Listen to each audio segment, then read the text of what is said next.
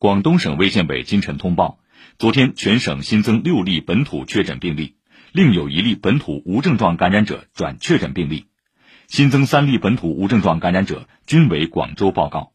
目前，广州大部分地区都在进行全区核酸检测。昨天，南沙区开始全员核酸检测工作，加强经营性商业场所管控。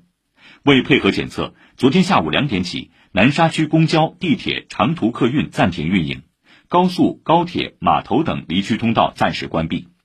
此外，截至四号，广州全市所有高考应考考生和考务人员百分之百完成第一轮核酸检测。